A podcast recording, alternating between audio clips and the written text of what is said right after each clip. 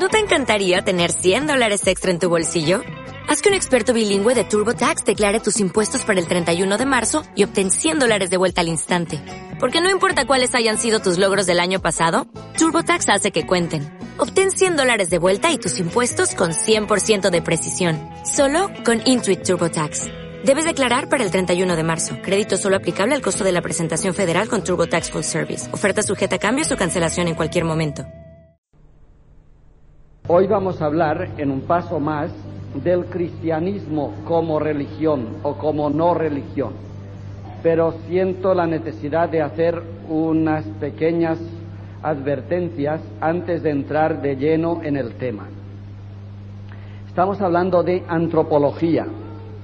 Esto quiere decir que la religión en sí en este momento no nos interesa, nos interesa como un elemento indispensable de toda antropología, tanto si la religión es positiva, religión, como si es negativa, ateísmo, por ejemplo, o agnosticismo. Pero nos interesa solamente desde el punto de vista de la antropología. Al estudiar el hombre que estamos estudiando y que intentamos definir y que no hemos definido todavía, ingresamos en él para definir su, no sé, su esquema vital, su, soporte vital, estamos introduciendo elementos de consideración. Y está claro que si hablamos del hombre y la tierra, o el hombre y la ecología, o la dependencia e interdependencia del ambiente y del hombre, hemos de hablar también necesariamente de la religión, eh, necesariamente. Pero al hablar de la religión, repito una vez más, sobre todo para esta lección de hoy, espero que no nos entendamos mal.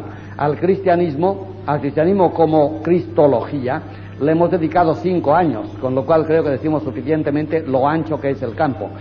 Hoy no vamos a hablar de la religión en sí, sino en cuanto es un elemento que toca y atañe vitalmente toda antropología. La relación del hombre con el infinito pertenece al hombre y no puede dejarse de estudiar.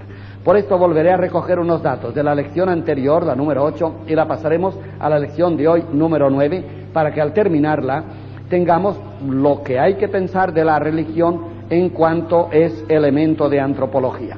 Para ello, convendría decir ya de punto primero de la lección lo siguiente. Uno de los problemas más graves con los que topa la antropología cuando quiere ser serena, profunda y objetiva es la religión.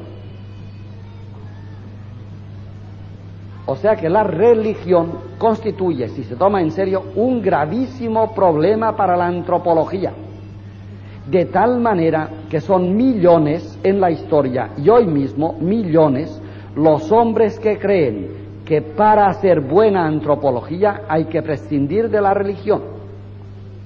Son millones los que opinan convencidamente de que el hombre, cuanta más religión tiene, menos hombre es. Son por tanto muchos aquellos que creen que la teología siempre le hace daño a la antropología, que hablar de Dios es mal hablar del hombre, o que hablar bien del hombre supone siempre hablar mal o dejar de hablar de Dios. Este tema no crea nadie que está resuelto en absoluto. Se puede poner la cabeza debajo del ala y no pensar en el tema, pero negar la existencia del tema y de la realidad no se puede negar. De hecho, si nos acercamos un poco más a nosotros, veremos que gran parte del mundo opina que la verdadera antropología, para ser liberal y seria, tiene un enemigo mortal, y es el cristianismo. No hace mucho tiempo que se ha dicho, y volveré a partir de esta base. Segundo, que toda liberación del hombre pasa por la liberación de toda religión. Y por tanto, que los hombres que de alguna forma han fracasado en su vida son los que para sobrevivir necesitan religión. Y que el hombre que tiene su vida bien constituida y bien montada no, necesita religión ninguna. La religión, por tanto, es el refugio de los fracasados o los incapacitados. Texto que hay que recordar, Feuerbach. Todo aquello que se da, Feuerbach es del siglo pasado, es reciente.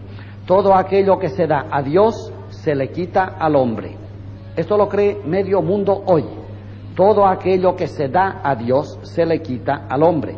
Y todo aquello que se le quita al hombre se le da a Dios. Pero también al revés, todo aquello que se le da al hombre se le quita a Dios. Esto quiere decir que cuanto más le des al hombre, más le quitas a Dios. Y últimamente, que cuando al hombre le des todo lo que es suyo, no queda nada para Dios. Dios no existe más que en el hombre incompleto. Es fácil la progresión, es una pura tendencia. Y al revés, cuanto más le das a Dios, más le quitas al hombre. Cuando a Dios le haces fuerte y grande, haces al hombre pequeño y débil. Y cuando de Dios lo haces todo, la divinidad, el hombre se queda nada. Luego, las religiones son empequeñecedoras del hombre. Es importante, repito, que hay mucha gente que solo cree y mucha gente que vive feliz desde que abandonó la religión. Pregunta, entonces, ¿qué es la religión? Claro que hay una respuesta muy fácil y que seguramente es objetiva. Y es que la gente que vive sin religión, feliz, ¿por qué es feliz? Es muy fácil de contestar. La gente que vive feliz sin religión es que vive feliz porque no tienen la religión de los que son felices en la religión, lo cual va muy bien. Claro. En otras palabras, que los que hacen odiosa la religión son los que la practican. En otras palabras, que la religión quizá pertenecería a la antropología si no hubiera creyentes. Qué hermoso el cristianismo si no hubiera cristianos. Esto es de los franceses de hace 20 años o 25. Qué hermoso el cristianismo si no hubiera cristianos. Por tanto, mucha gente posiblemente cree que la religión es un estorbo para la antropología, que el crecimiento de Dios se hace a expensas del crecimiento del hombre, se debe a la observación que hacen de los creyentes. Y como ven cómo son y viven los creyentes, identifican a los creyentes de una religión con la religión perfecta y total. claro, se dicen, para ser creyentes como lo son estos, mejor no serlo. Y como además estos creyentes suelen ser creyentes decapitados de hombre, o sea, capiti diminuidos, son creyentes que han empequeñecido al hombre y le dan a Dios todo lo que sea, pero al hombre no le dan nada, está claro que los que los observan están creyendo, bien a pies juntillas, que la mejor religión es olvidarse de toda religión. Se puede hablar de una forma objetiva de la religión. Retengamos este fantasma que hemos puesto al principio, adrede, no solamente para llamar la atención, que esto es, es muy fácil, son recursos fáciles, sino que eh, se debe tener ahí el fantasma porque está acechando no solo la lección de hoy, sino toda la lección, todo el curso de antropología. Empecemos pues. Ante todo deberíamos definir qué es religión, pero ¿cómo se supone que esto está definido? Espero que nos entendamos. El otro día habíamos dicho, borro ya lo de la pizarra, mm, suplicando que retengan que la próxima lección es el 15 de abril. Hemos dicho y debemos dejar ahí puesto para toda la lección contra el fantasma que acabamos de levantar. Espero que ustedes han visto que si uno quiere hablar mal de la religión tiene recursos. Yo podría seguir hablando toda la clase, evidentemente, por una razón muy sencilla, y es porque tengo religión. Por eso puedo hablar mal. Los que no la tienen no saben de qué hablan. Y además, el que habla mal, como habla de su familia o de una cosa muy suya, no solo habla mal, sino que habla con cariño. Es una crítica constructiva. Pero debe saber hacerse. Desde luego, aquellos que practican una religión que no les permite ser críticos con la religión, que la abandonen rápidamente, desde luego que no hablen de cristianismo. Porque la esencia del cristianismo empezó con una palabra, la de Cristo, metanoeite, cambiad de opinión, no una vez por todas, cada día. Revisión constante de la propia postura, esto es ser cristiano. Todo lo demás es comentario. Esto es ser cristiano. Metanoeite, cambiar de opinión constantemente. Por eso se puede decir muy bien que el cristiano que hoy lo es cuando tenía, igual que cuando tenía 15 años, no es cristiano, no lo es. El cristiano camina siempre, por tanto cambia de aspecto y de paisaje constantemente. El cristiano descubre siempre facetas por conquistar y colonizar en su interior. El cristiano es el hombre que va persiguiendo su propio ser, como si fuera una sombra de él, a ver si al final alcanza su propio ser en la inmensidad de Dios. Este es el cristiano. Está claro, por tanto, que aquellos cristianos que están fijos en su fe o en sus prácticas, estos son los responsables de que otros crean que mejor se es hombre sin religión que con religión. Estos son los responsables. Y no suelen querer entenderlo. El cristiano que no quiere escuchar estas palabras no nos hace daño porque no es cristiano. No lo es. Que se llame es diferente. Esto es otro tema. No lo es. El cristiano que sabe que no lo es, este puede hablar. El cristiano sabe que no es cristiano. Yo quiero serlo, pero no lo soy. Me reviso constantemente la vida y las entrañas. Este es cristiano. Decíamos justamente en esta idea que el hombre, al pintarse como religión, debe pintarse, pongamos aquí la D de Dios, con un cable. Esta es la religión. Decíamos el otro día que la religión es la relación, no es material, no se ve ni se toca la religión. La religión es la dependencia, la relación de dependencia del hombre con Dios. El hombre no es la religión, nótese bien, ni Dios es la religión. Dios es esencialmente religioso. ¿Cómo puede tener Dios una cuerda que le ate para arriba si arriba de él no hay nadie? Dios no depende de nadie. Y como la religión es la dependencia, Dios no tiene religión. Dios no cree, Dios no puede hacer un acto de fe. Dios es fundamental, radical y vitalmente ateo. Ateo, porque no tiene religión ninguna. El hombre tiene religión, que es esta cuerda. Y decíamos que lo importante, para poner al lado del fantasma que nos hemos creado hace un momento, es esta figura que es de San Agustín. El hombre, religión significa que el hombre depende de Dios, o más científico, la dependencia del hombre respecto de Dios se llama religión. Esto quiere decir que el hombre depende de Dios. Pongan ustedes los iguales de Dios. El hombre depende de Dios. Depender en latín significa estar pendiente, estar pender, pender. Dios está pendiente, está colgado de Dios. Esa línea significa sencillamente que el hombre no se puede colgar de un gancho por debajo de esta D. Que tú coges el hombre, lo cuelgas de la luna y, cae la luna. El hombre pesa más que la luna. Lo cuelgas del sol y cae del sol. Lo cuelgas de, de, yo qué sé, de las Pléyades y caen todas las Pléyades. El hombre no puede, no puede colgarse de un clavo por debajo de Dios. El único clavo que sostiene al hombre es Dios. Por debajo no hay clavos posibles. Con lo cual estamos diciendo la grandeza de este pequeñajo de aquí. No hay clavo que le sostenga más que este. El hombre depende de Dios, que es el infinito. Luego, el hombre solamente se mantiene si lo cuelgas del infinito. Por debajo del infinito no se, contiene, no se mantiene. Dios solamente se mantiene colgado si le cuelgas del eterno, Dios es eterno. O si le cuelgas de la vida, Dios es la vida. O si le cuelgas del amor, Dios es el amor. Por tanto, Dios es aquello que sostiene al hombre, pero no fuera del hombre. El hombre es una realidad que para mantenerse colgante, y colgante significa viva, para mantenerse colgante, necesita a Dios. Por debajo de Dios el hombre no se cuelga, cae. Por tanto, todo aquel que me diga, no, el hombre se puede colgar desde aquí, de la luna, por ejemplo, no ha hecho ningún daño a la luna, le ha hecho daño a este. Si yo digo al hombre que lo cuelgas de la luna se queda colgado, estoy diciendo que la luna puede sostener al hombre, lo cual no es verdad. Si hablamos así de religión, está claro que estamos diciendo la grandeza del hombre. Si yo digo, el hombre se puede mantener sin Dios, igual tú por aquí, digo que el hombre se puede colgar de sí mismo y aguantarse. O sea, el pequeñón que soy yo, me cuelgo yo de mí, me aguanto. Pues sí que eres menguado. No, no, la religión está diciendo sencillamente, ¿quieres tener un hombre que se aguante? Lo tienes que colgar de Dios. Por debajo no hay clavo que aguante. Digo, por tanto, que cuando yo digo, no, no, si el hombre puede, está de moda hoy en día, pero ya veremos ¿de quién será la culpa? No, no, si el hombre así funciona divinamente, estoy diciendo que el hombre es la medida. Yo soy yo. Yo para vivir me basto a mí. Bueno, pues hay que tener un concepto muy pequeño del hombre para decir, el hombre para serse se basta. Es una inmensa pequeñez. El hombre para serse o bebe en lo infinito o no hay fuente que la alimente. El hombre para hacerse o tiene la despensa en lo eterno o no hay despensa con pan para él. Este es el hombre. Bien, pues retengamos esta idea. Esta pequeñísima figura tan sencilla de San Agustín significa nada más que esto. Esta es la religión.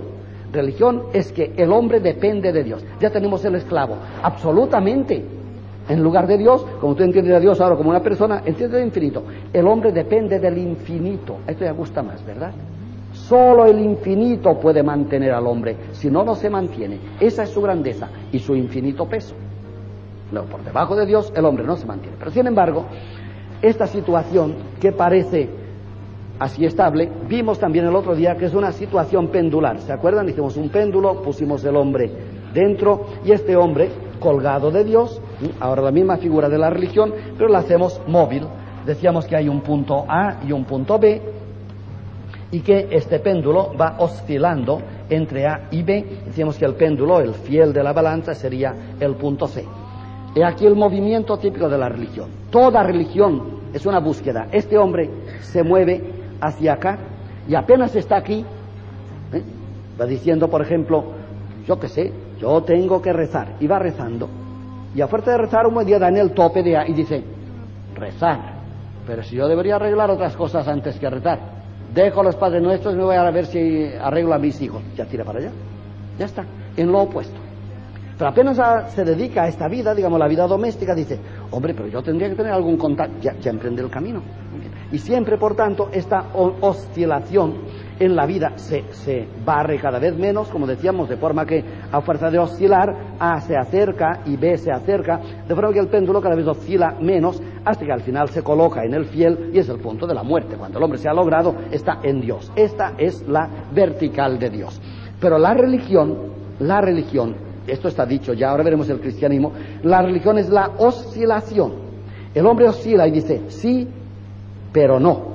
Y parte el camino contrario. Y cuando sí, pero no, y emprende otro camino. Y constantemente va buscando a Dios, le va rozando, pero claro, con la inercia lo sobrepasa, va y viene. Esta situación, el metanoeite, la obligación de cambiar de opinión constantemente, es la única palabra, ¿eh? a Dios se le busca en la oscilación, la, última, la única palabra que se puede aplicar a la palabra religión. Por eso digo que la palabra religión que tenemos puesta aquí, la ponemos al lado para no olvidarla, es una palabra tan manoseada que hoy se abandona y se dice, y hay que decirlo, como veremos ahora, que el cristianismo no es una religión. Con lo cual hablaremos mal, muy a nuestras anchas, de toda religión, si hace falta. El cristianismo no es una religión. Y desde luego no lo es, en el sentido de que una religión que se pueda negar o una religión en la cual se encuentre Dios, como he de repetir ahora, una religión en la cual los que están poseen a Dios y el camino de la verdad, esta religión evidentemente no es cristiana. O sea, el cristianismo no dice nada de todo esto. Más todavía, decíamos que en esta oscilación, curiosamente los humanos, las religiones de la tierra, esta oscilación, aquí en el punto A le han llamado religión, ahora han desplazado, porque notemos que religión es esto, esta figura está aquí. Luego el punto C es la religión, la de verdad. En cambio, las religiones de la tierra llaman religión al punto A. Cuando el péndulo se aleja de acá y topa en el punto contrario de la religión, eso se llama ateísmo. O sea que el péndulo oscila y cuando oscila a la derecha es A. Cuando, y es religión. Cuando oscila a la izquierda es B y es A, religión o irreligión, el ateísmo. A, si es A la religión, empezamos a hablar mal. Si es A la religión, esto quiere decir que el punto ideal del péndulo es este. Cuando el péndulo está aquí, está en la perfección. Y habría que coger un cable y atarlo que se quede ahí. Ahí se ha quedado. Las religiones de la tierra están todas aquí. Y estas religiones cuando son fijas, cuando el péndulo se queda fijo ya no le dejas oscilar más, porque ya lo sabes todo de Dios, a mí que me van a explicar, a mí que no venga nadie con sermones a cambiar el rumbo de mi vida, a mí que... Están instalados aquí. Los instalados no pertenecen a ninguna religión, absolutamente. Están instalados y esto crea, como dijimos, una casta sacerdotal, de la cual hay que hablar mal siempre. Habla um, una, bueno, una teología o un contenido, unos relatos digamos, teología, puede ser también la mitología, y luego unas señales o semáforos, y eso se llama moral. Esto es lo que, lo que engendra una religión estática, lo que engendra una religión estática. Cuando alguien dice, mira, he encontrado la religión, al haber encontrado la religión, automáticamente engendra una situación, digamos una casta, un gobierno estable, jerarquía, lo que quieras llamar, una casta sacerdotal. Al mismo tiempo, esta religión contiene unos relatos siempre esenciales, son las mitologías, el paraíso, la creación, el pecado original, el diluvio, son los relatos universales que cuentan cómo nacieron las cosas y cómo se hicieron las cosas como son. Son los relatos. Las religiones, cuanta más, lo esencial es el relato, cuanto más relato tienen, más religión hay. Y luego los relatos engendran unos semáforos, está claro. Es el caso, por ejemplo, del decálogo. Israel, tu Dios es único y está en el cielo. Segundo punto. Y en consecuencia Dios dice, no robarás, no matarás, no fornicarás. Un código moral. Semáforos. Digamos, como dice Cox, que todas las religiones de la tierra contienen, además de la casta sacerdotal que volveremos a encontrar ahora, contienen unos relatos. Estos relatos siempre, esto es importante, es otra vez esta figura, siempre contienen unos cuentos, relatos, unas relaciones, unas historias que explican los puntos esenciales del hombre. ¿De dónde vengo? Esto pertenece siempre a la religión. Esto es filosofía. Bueno, puede llamar filosofía. Eso se llama religión. ¿De dónde vengo? ¿Quién soy? ¿Por qué estoy aquí? ¿Y para qué estoy aquí? ¿A dónde voy? Estas preguntas son fundamentales. El que lo responda, el que las responda, hace religión siempre. Cuando estos relatos se han puesto, nacen a su lado, como digo, los semáforos, los indicadores que dicen, por aquí no pases, Dios no lo quiere, por aquí sí puedes pasar. Pero sucede que la religión, cuanto más estable se hace, digamos, cuanto más estable es la casta sacerdotal, los relatos suelen perder contenido. Los relatos son cada vez más superficiales. Y al lado de los relatos que pierden contenido, en la medida en que el contenido de los relatos pierde altura, a su lado se multiplican los semáforos o los mandamientos o prohibiciones. Digamos, por tanto, cuando una religión tiene pocas cosas vitales que decir, suple el vacío con mandamientos o prohibiciones, es igual, con semáforos. Digamos, por tanto, que una religión cuanto más viva es, menos mandamientos tiene y más contenido vital posee. Cuando una religión decae, el contenido vital desaparece, se cuentan pocas cosas, se saben pocas cosas vitales que contar y como la gente no tiene grandes ideas a las cuales agarrarse, hay que multiplicar semáforos y decir las cosas como se hacen y cómo no se hacen. Todas las religiones de la tierra han pasado por estas etapas, muchas están en esta etapa, por ejemplo, el cristianismo.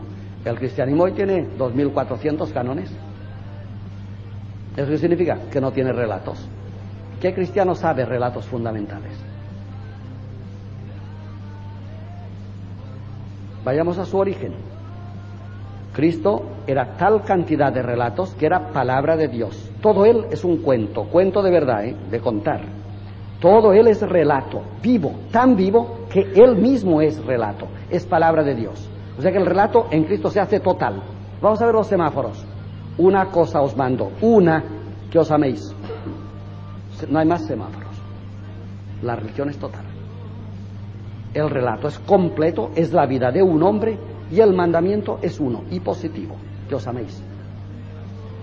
Esto ha ido decayendo, los relatos, el inmenso contenido del mensaje de Cristo ha decrecido y en la medida en que decrece, pues semáforos, venga policía por todas las esquinas. ¿Es esto religión? No, esto no es religión, evidentemente. Y nadie puede tranquilizarse instalándose en esta religión. Instalándose porque cuando la religión es buscar a Dios con sincero corazón. Este péndulo, si oscila, busca a Dios. Dios está aquí y le va buscando. Lo que pasa es que, como la vida humana es un vaivén, el sí y el no, ¿eh? el positivo y el negativo, Dios y el hombre, la noche y el día, eh, el péndulo se pasa, pero cada vez en la vida pues va acercándose más hasta que al final se queda quieto. Pero lo malo es que el péndulo se quede quieto en un extremo. Cuando se queda quieto en un extremo, viene la organización. Y ya dije el otro día que esta organización es tal categoría que estos de aquí saben perfectamente que la religión son ellos, fíjense, la religión está aquí, la relación del hombre con Dios, esta es la religión. Bueno, pues vienen estos muy guapos, castas sacerdotales, dicen, la religión somos nosotros. La religión somos nosotros. Y se sitúan y salen estas tres cosas. Y además dicen otra cosa. Y claro, como la religión somos nosotros, lo contrario es la irreligión. Ve. Ya dije que para sorpresa de tontos, estos de aquí se lo han creído encima.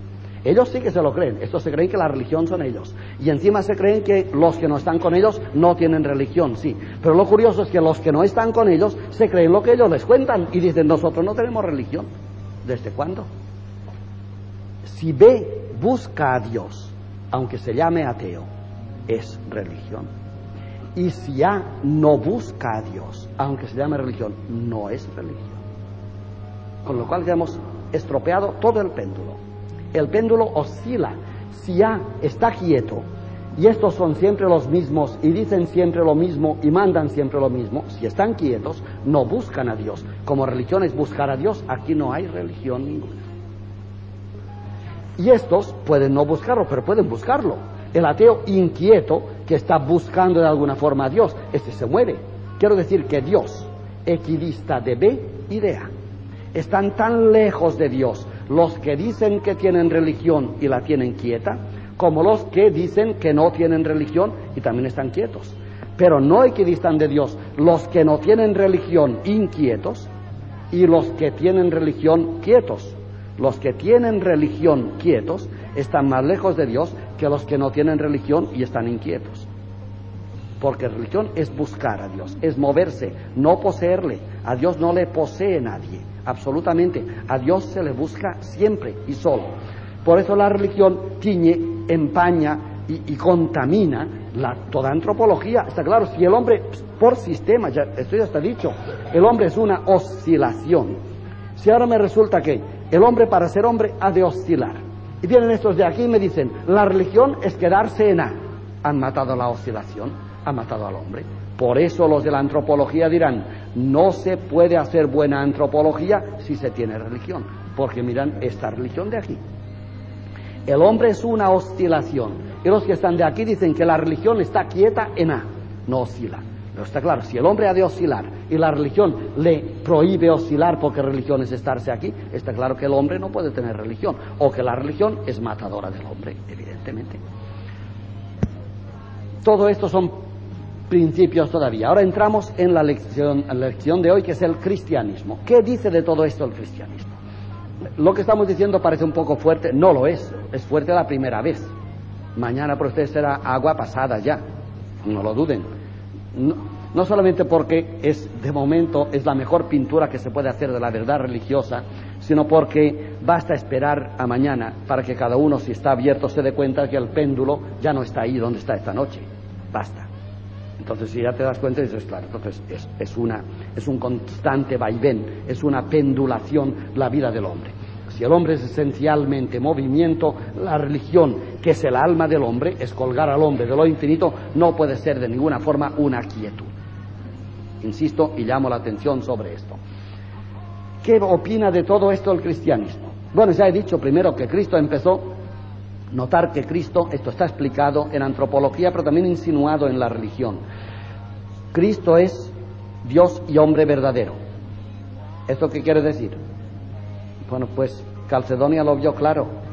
Cristo es hombre verdadero. Calcedonia no dice y Dios verdadero. ¿eh? Decimos nosotros sí. Cristo es Dios y hombre verdadero. Eso está mal dicho. La conjunción de Calcedonia es causal, oti. Cristo es hombre verdadero, oti. Kai oseos. Cristo es hombre verdadero, porque es Dios verdadero. Esto quiere decir que si Cristo no fuera Dios verdadero, no sería hombre verdadero. Es decir, que para ser hombre verdadero hay que desembocar en Dios. Toma, mira, mira la pintura otra vez. No se puede ser verdaderamente hombre sin desembocar en Dios. Por tanto, si yo me digo, yo soy hombre, pero no llego a Dios, me estoy diciendo que no soy hombre. No soy hombre, porque el hombre es de tal categoría que solo Dios le puede satisfacer. Por tanto, si yo digo, yo soy hombre y no necesito de Dios, estoy diciendo que no soy hombre, porque para ser hombre en totalidad se necesita Dios. Dios es la única dimensión, el infinito, dimensión sin dimensión, del hombre verdadero. Cristo es, por tanto, hombre verdadero porque es Dios verdadero. Lo que hace que Cristo sea hombre verdadero es Dios, nada menos. Como para nosotros, lo que hace que tú seas hombre es Dios. O sea, que tú vas siendo hombre en la medida que te acercas a Dios, ahora le sobrepasas, luego vuelves a pasar por Él, pues cada pasada te acerca a Dios hasta que al final te sitúas en Él, que sabemos que el cristianismo dice que al final desembocamos en Dios.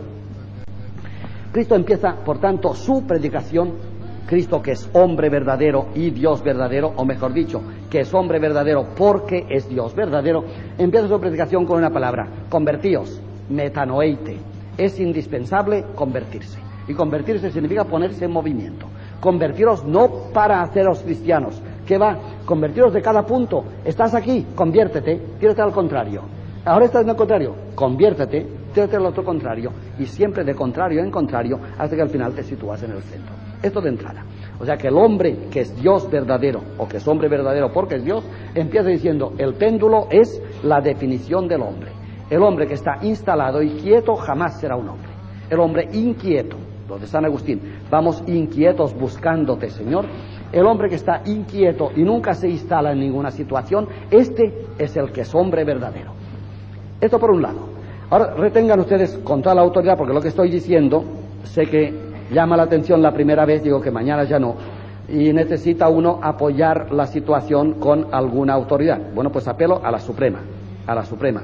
Cristo, con toda la autoridad de ser un hombre que a la vez es Dios y que es la dimensión del hombre que somos nosotros, si no desembocamos en Dios no somos ni hombres. Con esta autoridad empieza diciendo, lo primero hay que ponerse en movimiento, convertirse. Convertirse y una vez convertido, desconvertirse, y una vez desconvertido, convertirse, y una vez convertido, desconvertirse, y otra vez convertirse, y así constantemente. Hay que convertirse de cada conversión. Claro, yo ayer me convertí, me convertí en qué? En lo que fui ayer, pero hoy ya no quiero ser el que... Toma, ya estás desconvertido. Pero mañana no quiero ser el que soy hoy, ya estás desconvertido de hoy, y así sucesivamente. Esto está explicado en los primeros días. ¿Se acuerdan? El hombre es lo que es gracias a los hombrecitos que hemos dejado atrás y nos hemos despedido de ellos, que era yo mismo. El yo que era ayer, yo, me he despedido de él y estoy siendo el de hoy y ya, ya empiezo a despedirme de este de hoy para ser el de mañana y soy el de mañana gracias a los hombres, a mis yo que he dejado detrás de mí. Ponte en movimiento, convertirse. Segundo, empieza la vida pública y este hombre, que es hombre total porque ha llegado a la dimensión de Dios, porque ha llegado, no y es hombre porque es Dios, este hombre total va por aquí por la vida, se encuentra con toda clase de gentes y los abraza a todos. Cura a los leprosos, cura a los ciegos, a los sordos, levanta a los muertos, perdona adúlteras, convierte publicanos y los pone en su séquito, coge un traidor que escuda y lo pone también en los suyos, todo, todo, va por la vida, todo le cae bien, menos tres cosas que las tiene y son estas tres, por si nos faltaba razón, estas tres, estas tres. La casta sacerdotal en Israel son los fariseos. Y recordemos además, fijémonos bien, es que lo quiero llamar porque parece que estos son palabras y no se entienden nunca las palabras. Quiero insistir seriamente en esto porque en esto nos va nuestra religión. Yo pienso que en el cielo, en el cielo no hay problemas.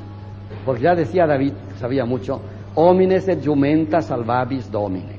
Dios salva igual, hombres que jumentos, no hay problema. Entraremos todos todos. Hombre, hay un pequeño problema es preguntarse a ver si uno entra como hombre o como jumento, pero entraremos. Pero digo que en la eternidad habrá sorpresas, ¿eh? Me figuro que estará lleno de cristianos como yo mismo, que cuando entremos en el cielo y te digan, este es Cristo, tú dirás, uff, pues yo no tenía esa idea. No te lo van a cambiar a él. ah, pues hijo, lo sentimos. Está el mundo lleno de cristianos que no lo son. Bueno, desde luego no lo somos ninguno. Desde luego. Desde luego no lo somos ninguno. No, no, pero cuidado, esto no es problema. Que no lo somos ninguno, estoy diciendo, pues todos buscamos. Muy bien, todos somos cristianos. Ahora, aquel que dice yo no soy cristiano, este lo es sin duda. Si sabe lo que dice, claro está. Claro está. Este es cristiano. Ahora, aquel que dice yo soy cristiano, please, y se coloca aquí, ya puede esperar. Tiene un rival increíble, Cristo en persona.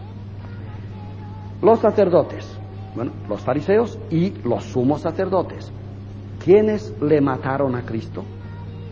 La casta sacerdotal. La casta sacerdotal. Anás y Caifás y el Sanedrín eran fariseos, escribas y sacerdotes.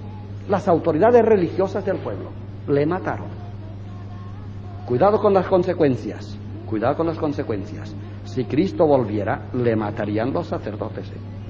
Lo que pasa es que los de entonces eran los de Israel y ahora serían los del catolicismo.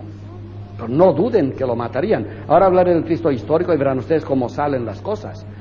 O sea que los cristianos y los sacerdotes cristianos podríamos matar a Cristo. No, esto no se dice así. ¿Podría quedar alguno que no le matara? Le mataríamos todos. Y en nombre de Él, que esto es lo bueno, en nombre de Él como ellos, los viejos, le mataron en nombre de la ley de Dios. O sea, mataron a Dios en nombre de la ley de Dios. ¿Por qué? Porque estaban estabilizados. Hay de vosotros, fariseos, que sois fieles a vuestras tradiciones. Está el mundo lleno de cristianos fieles al depósito del pasado. El cristiano es fiel al futuro, no al pasado. Se vale de todo el pasado, con todas las alforjas del pasado, para caminar hacia el futuro. El que ara la tierra y mira para atrás, no es apto para el reino de Dios. Los fieles al pasado se quedarán en el pasado, estatuas de sal, como la mujer de Lot. Los cristianos labran, aran la tierra para el futuro. Todo el pasado nos empuja hacia el futuro. El hombre que es fiel al pasado no puede llamarse cristiano. Hay que ser fieles al futuro. El cristianismo está por hacer. Hay de vosotros fariseos que sois fieles a las tradiciones. ¿Se acuerdan? Que se lavan las manos, que hay de vosotros fariseos, segundo punto, además encima siempre las autoridades, que invocáis la autoridad de Moisés para plan, la teología, los relatos. Y hay de vosotros fariseos que imponéis sobre los otros unas cargas que vosotros ni tocáis con el dedo y que vosotros queréis limpiar el mosquito en el ojo del vecino y no ves la, la viga que tienes atravesada en el tuyo. El Cristo que acepta a todas las personas, incluso gente de mala vida, con estos tres no transige jamás. Sepulcros blanqueados, raza de víboras, matasteis a los profetas, vuestros padres eran adúlteros todos, vos llamáis hijos de Abraham y no sabéis quién es Abraham. Todo esto es, son amoríos con esta gente. O sea que Cristo ha dicho, mira, todo es religión menos esto. Pataplas. Todo es religión menos esto. Es decir, menos quedarse quieto. He dicho que el péndulo fijo aquí hace dos cosas dice que la religión, que es esta, está aquí, nosotros somos la religión, y creamos un cuerpo de sacerdotes, de relatos y de semáforos, y todos los contrarios, los enemigos nuestros, son ateos, no tienen ninguna religión, y por tanto no se salvan. Estos son los del péndulo fijo. Cristo habría dicho, todo es religión, andar errante por el desierto 40 años, morirse de piojos en la vida, todo es religión, menos quedarse quietos. Vean la antropología porque, como ven, justamente lo que estoy diciendo no es tanto una crítica a la religión cuanto un estímulo a emprender la tarea de hacerse hombres. Eso es lo bueno de Cristo. Jamás la religión en Cristo significa parar al hombre, le empuja siempre, le pone siempre inquietud y le está diciendo, pues mira, todo lo que vosotros llamáis religión, yo no la llamo religión. Sabéis que se dijo a vuestros padres que, pero yo os digo que, pataplas, al revés tiene un secreto placer en fastidiar. van los sábados los primeros discípulos con él. Estaban en tiempo de primavera ya madura, en mayo o junio. Entran en un sembrado en día de sábado, cogen las espigas, cosa que se llama robar, las trituran y se las comen. Un fariseo que lo ve, en vez de decir, pobrecitos con el hambre que tienen, dice, Señor, ¿no sabes que en sábado no se puede trabajar y tus discípulos trabajan? Jesús soltó. Jesús siempre sale, cuando salen estos temas de filosofía, sale con la religión, que es la que estamos diciendo. Jesús dice, no se hizo el hombre para el sábado, sino el sábado para el hombre. Pataplas, el hombre no es esclavo de nada de todo esto. No, no, es el sábado para el hombre. El domingo es para el hombre, no el hombre para el domingo. El sábado es el domingo de los hebreos. No, no. Y yo creo que si los cristianos se miraran de cerca, hay mucho cristiano para el domingo. Domingos para los cristianos, no sé si los hay. Cristianos para el domingo, muchos. Bueno, pues no es el hombre para el domingo, es el domingo para el hombre. Ven usted la antropología. Si el hombre es para el domingo, el hombre es para Dios. Le quitas al hombre y se lo das a Dios. Feuerbach. Al revés dice Cristo. No, no, el domingo es para el hombre. El domingo, día del Señor. Tiene tal estima del hombre que se ha hecho el domingo para que el hombre crezca y sea más hombre. El domingo para el hombre. El día del Señor es para el hombre, no el hombre para el día del Señor. Como ven, la teología es promotora de la antropología, cosa que Feuerbach no supo intuir. No es que toda, el final de la, de, la explicación de Feuerbach es que lo que se quita al hombre será Dios y lo que será Dios se quita al hombre. Por tanto, la única solución sería que toda antropología sea teología, dice él. Pues justamente, esto es lo de Cristo. Toda antropología es teología. ¿Por qué? porque no se puede hacer nada para el hombre, antropología, sin que a la vez se haga para Dios. Texto al canto, lo que hacéis a cualquiera de mis pequeños, a mí me lo hacéis. Feuerbach no supo nunca esta expresión. Todo lo que se haga para el hombre, se hace para Dios. Luego, si aquí hubiéramos de derribar todas las religiones de la tierra para promover al hombre, estamos haciendo religión porque se lo damos a Dios. En cambio, si estropeamos al hombre en nombre de estas religiones, estropeamos la religión, porque lo que le quitáis a mis pequeños, me lo quitáis a mí. Lo que le quites al hombre, lo quitas a Dios. Los textos de Cristo en la antropología son monumentales.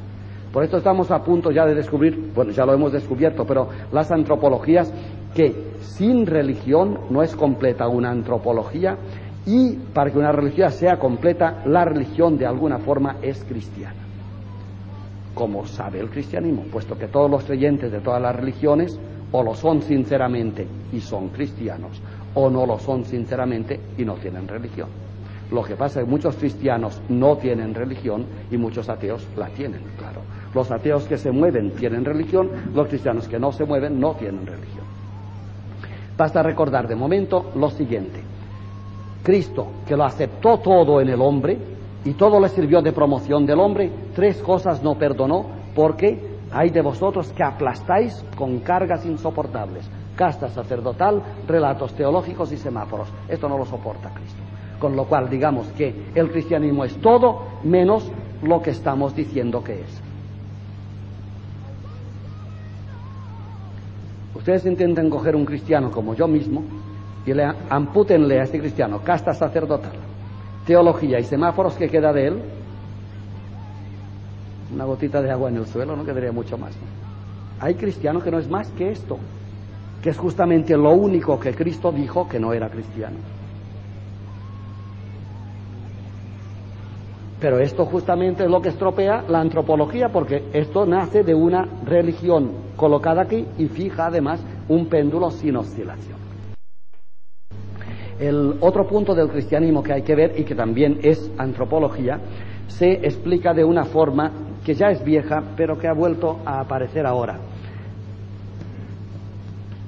Esto es fácil de retener, está muy bien dicho, es del siglo XVI, es de los centuriadores de Magdeburg, eran unos protestantes muy mal carados y muy indeseables. Hay que hablar mal siempre de los protestantes y de esta gente que se inventaron esta expresión y dijeron que el Cristo de la historia quizá no sea el Cristo de nuestra fe. Esto quedó dormido en la polémica católico-protestante de cuatro siglos y hoy en día en teología se ha vuelto a exhumar esta proposición doble porque va muy bien para seguir meditando. Como ven, en realidad no estoy dando una lección, sino puntos de consideración, que es lo que más me gusta, puesto que así cada uno los cose a su aire, que es lo que hay que hacer. Claro, si ustedes cogen esta lección, la empaquetan y se la meten dentro, se colocan aquí, cosa que no, no puede ser. Por esto digo desordenadamente, a fin que ustedes sean obligados a oscilar y en cada oscilación se llevan un pájaro y lo almacenan. Eso sí, pero la lección tal como la digo me vale para mí.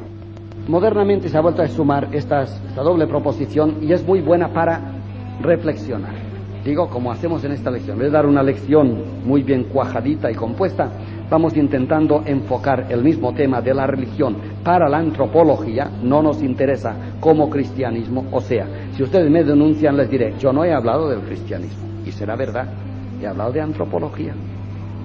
Y si me denuncian a un tribunal supremo religioso, yo no he hablado de ninguna religión, y es verdad, he hablado de antropología. que conste. Hablar de religión hay que hacerlo con mucha más seriedad y repito que de cristología hablamos durante cinco años y no hemos terminado todavía.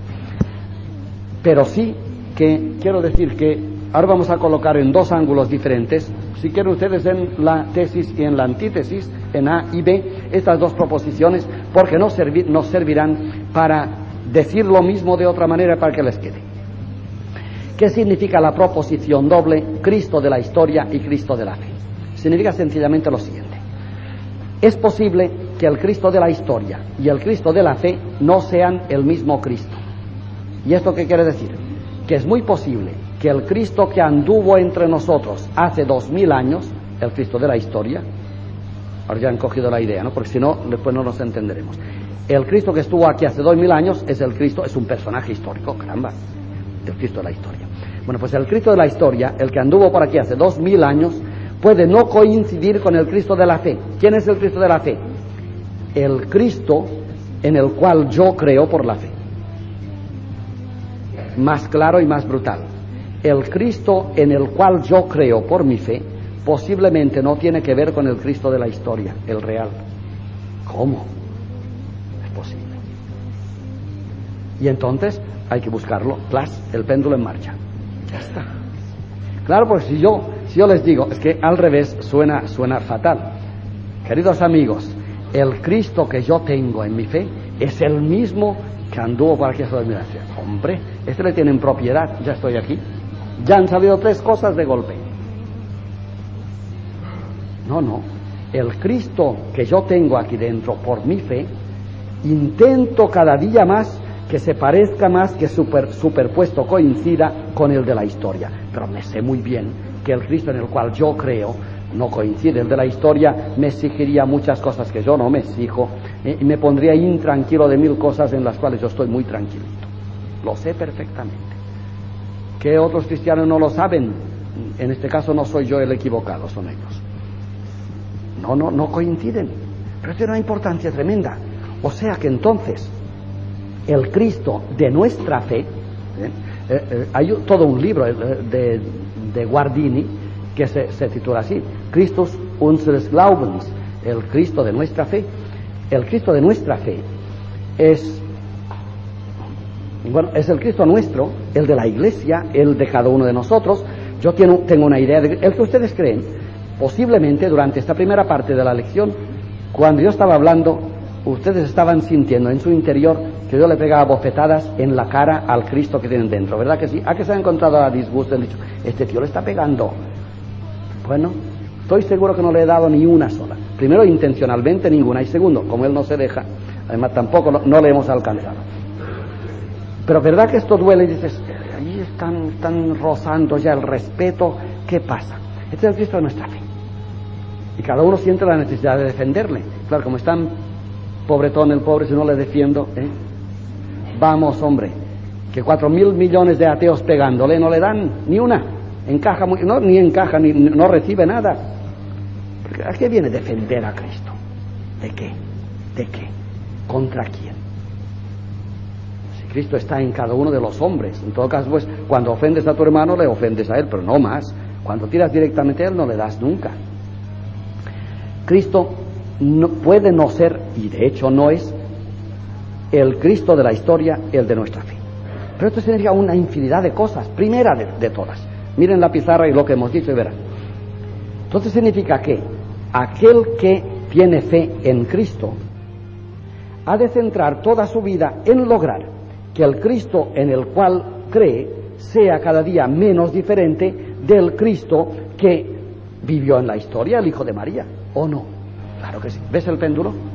Entonces Cristo no está aquí, está buscándolo, como Cristo es Dios, ahora se ha convertido en la fe, yo lo estoy buscando.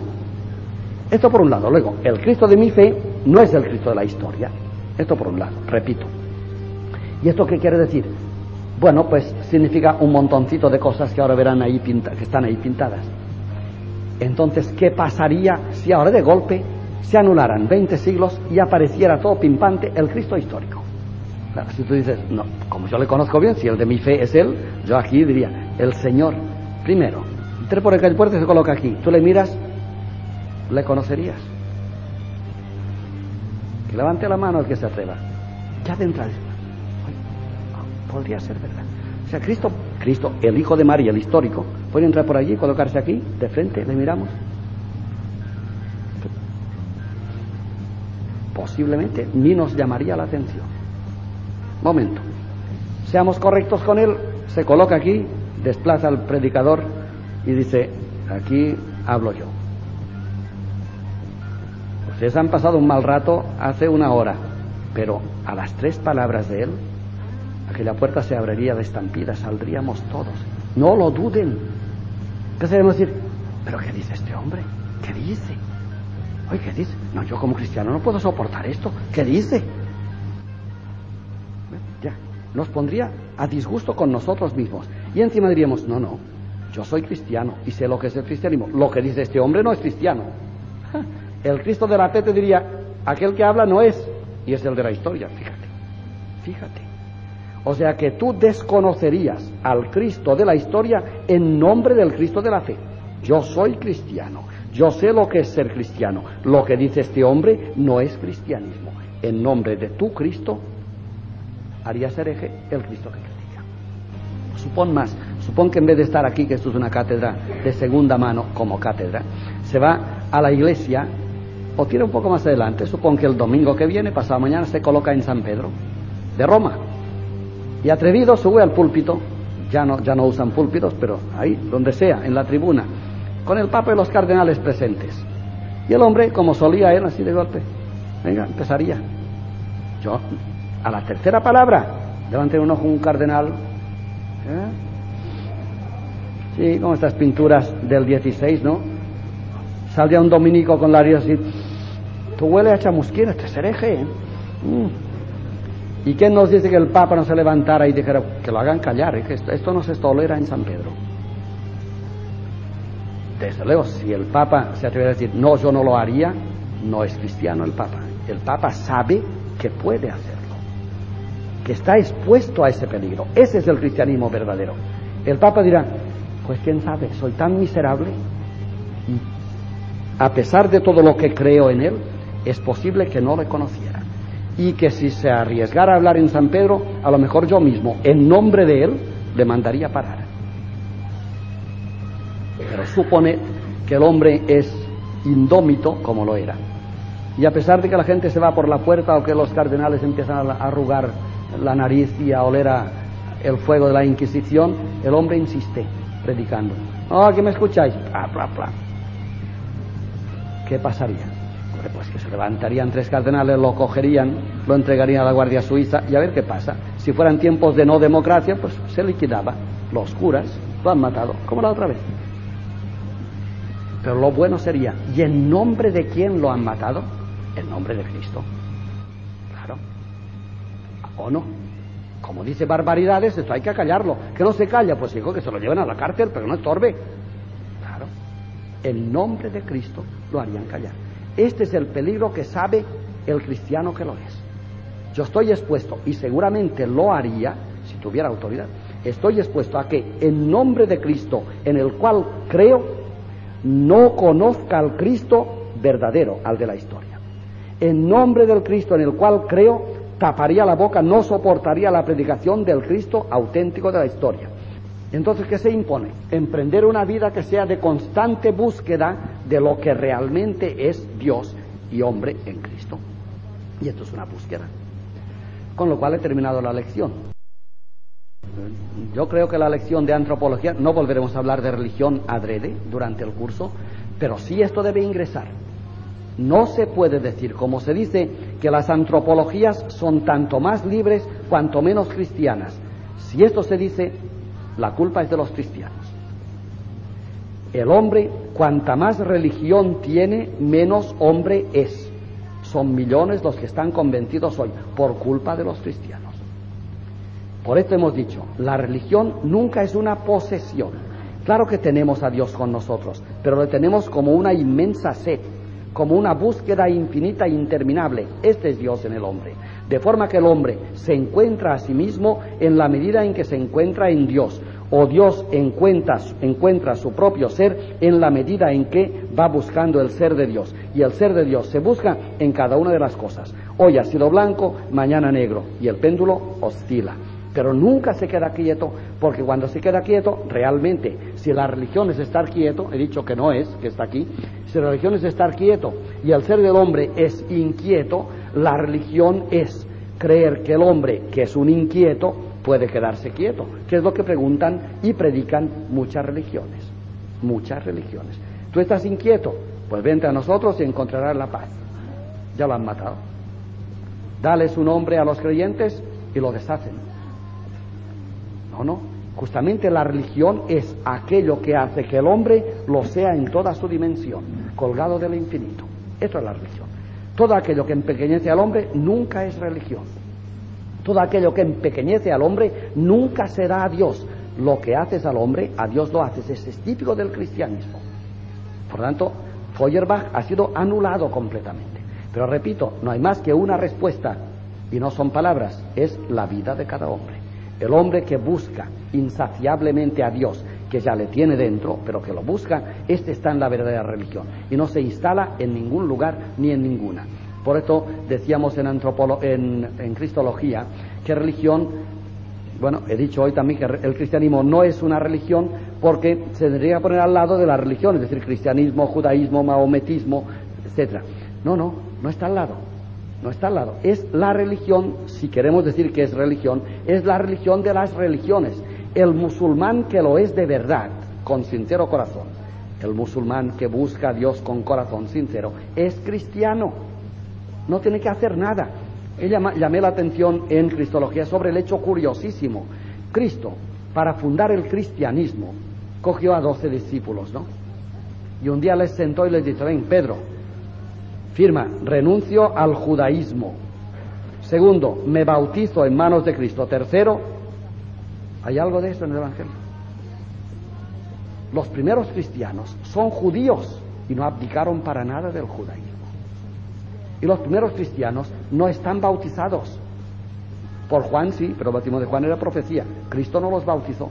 No, no. María Santísima no está bautizada. No bautizó a nadie. Con lo cual Cristo, para empezar, el cristianismo nos dijo, no, no, no hay que abandonar nada. El judío, si lo es de verdad, es cristiano. Lo que pasa es que el judío que no es cristiano es que no acaba de ser buen judío. Esto es otro tema. Y el sintoísta, que no es cristiano, es que no acaba de ser buen sintoísta. Porque cuando el sintoísta llega al cogollo del sintoísmo, allí está Cristo, que es la esencia del hombre.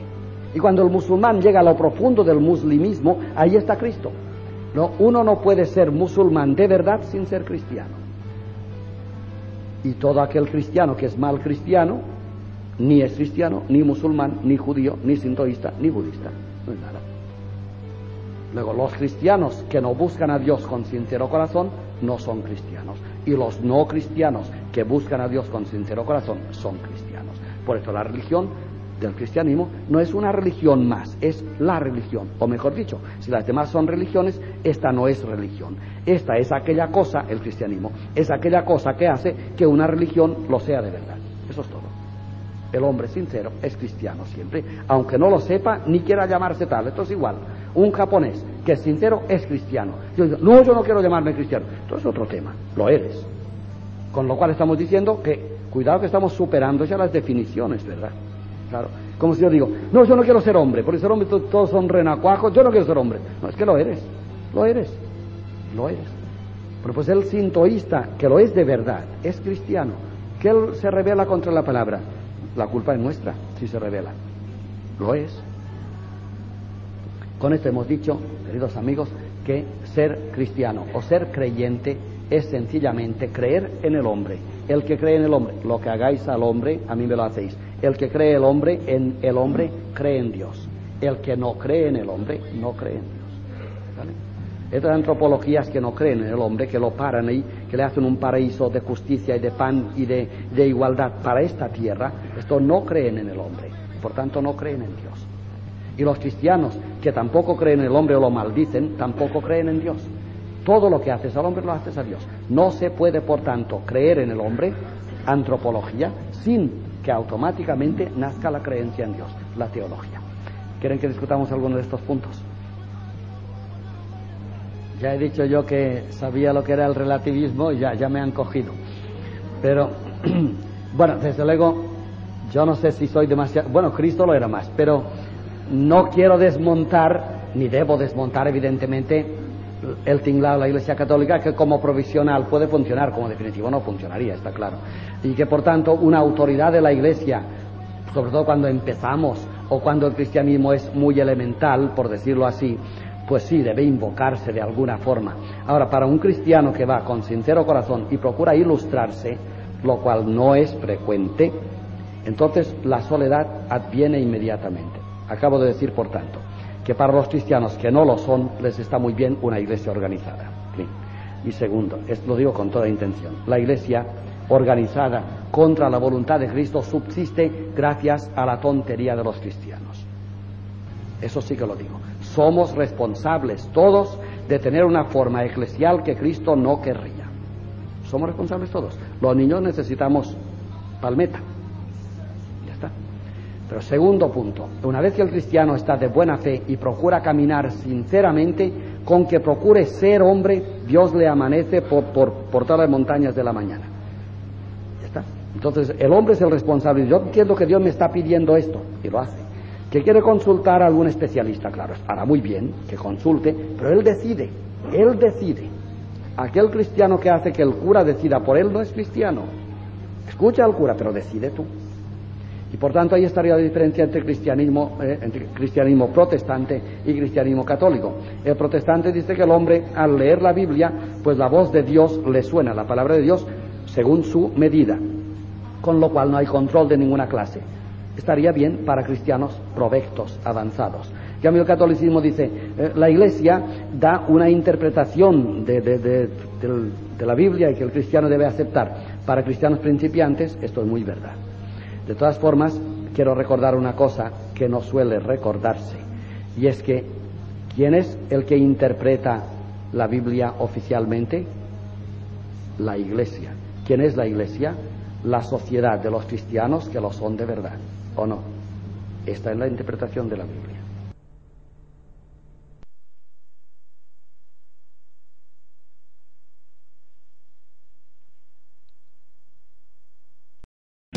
O'Reilly Auto Parts puede ayudarte a encontrar un taller mecánico cerca de ti. Para más información, llama a tu tienda O'Reilly Auto Parts o visita oreillyauto.com.